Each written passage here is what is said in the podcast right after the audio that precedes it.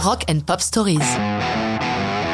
Spencer Davis Group, Chicago, Hammerman, 1967 et 1969.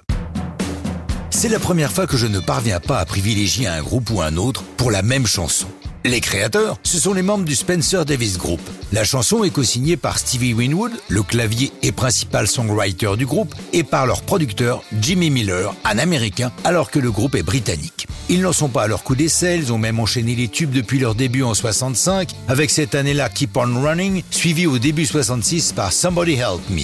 Au départ, Man est composé pour un documentaire en préparation sur ce qu'on appelait dans les 60s le Swinging London, puisque le moins que l'on puisse dire, c'est qu'en 65, Londres est l'épicentre mondial de la musique et de la pop culture, symbolisé par les mini-jupes de Mary Quant.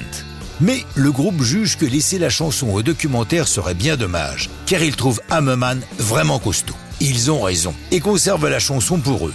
En 88, Spencer Davis, fondateur du groupe, a confié quelques détails sur la création de la chanson à Musician Magazine. Je le cite.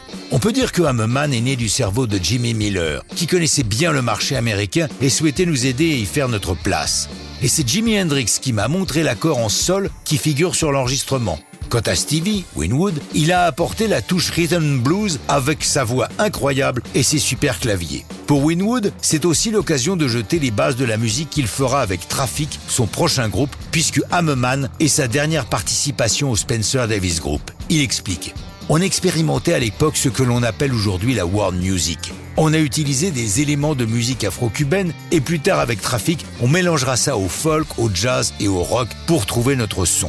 Hammerman se classe numéro 9 en Grande-Bretagne et numéro 10 aux États-Unis. Justement, de l'autre côté de l'Atlantique, du côté de Chicago, se monte un groupe qui prend le nom de la société exploitant le métro de la ville, le Chicago Transit Authority.